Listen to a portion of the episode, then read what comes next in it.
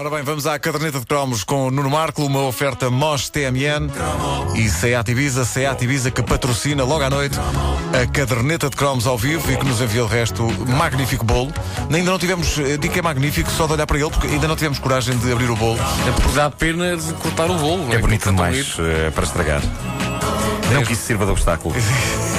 A minha é porque os nervos tiram-me o apetite.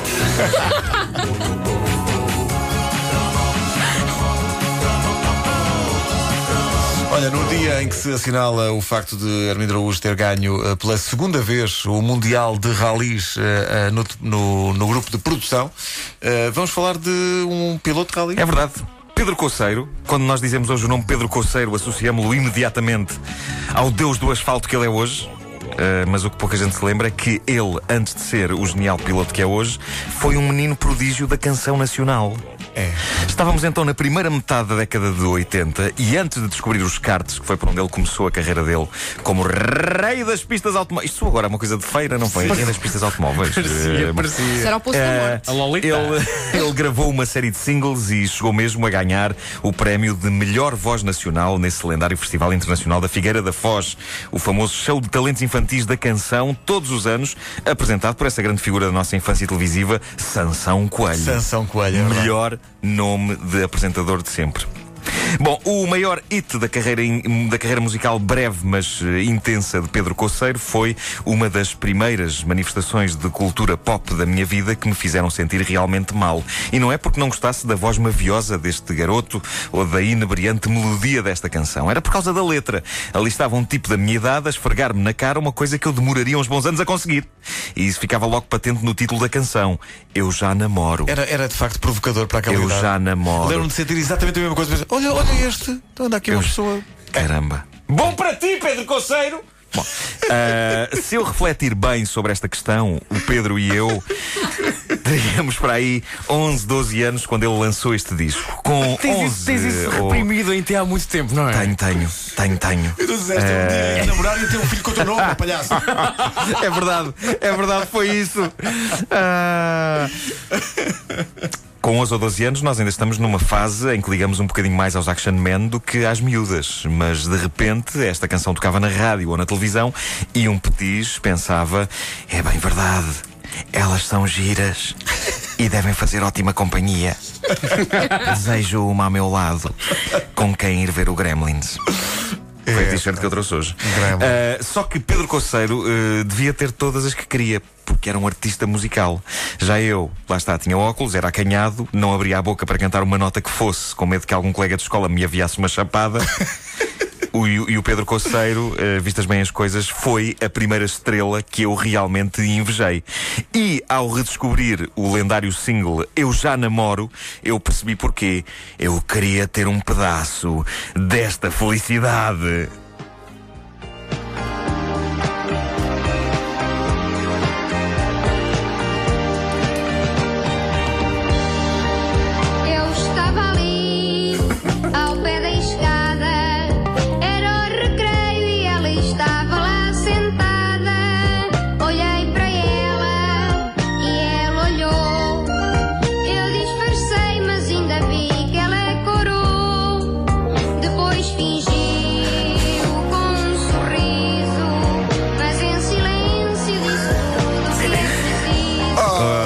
Caramba. maravilha. Eu não Aos- ouvia isto há anos. Aos, maravilha. eh, aos 11 ou 12 anos, o miúdo já tinha uma sabedoria de vida à qual eu só podia almejar.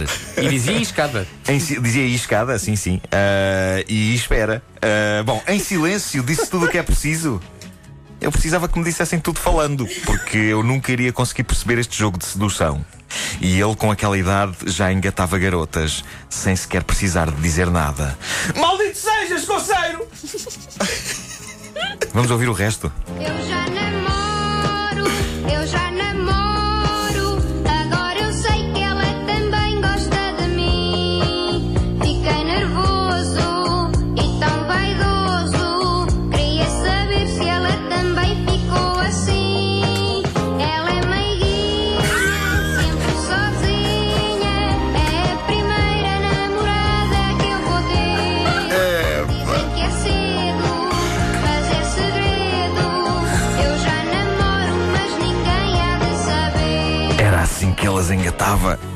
palavras sexy como meiguinha.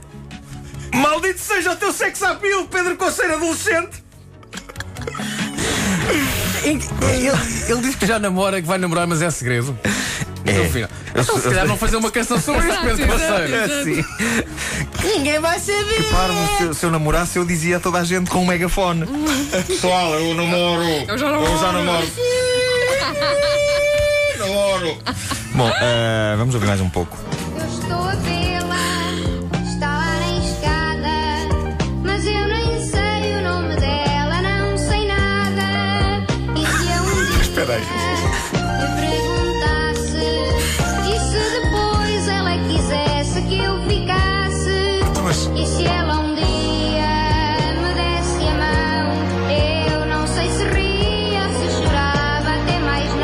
Ou seja, ou seja. Ó jovem, estás confuso, pá!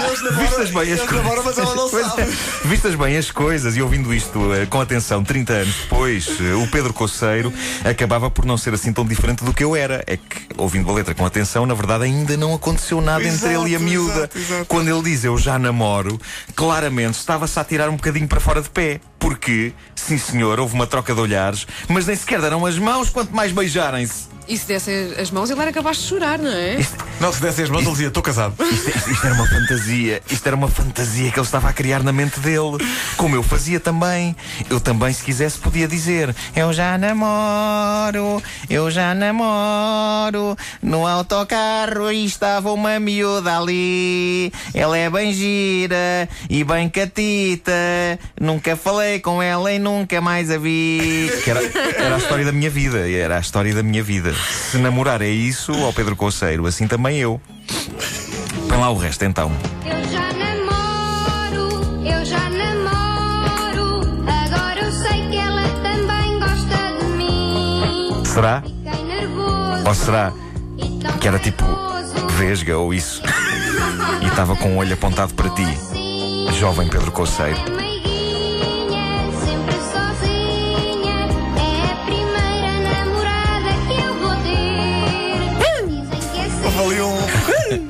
Saber.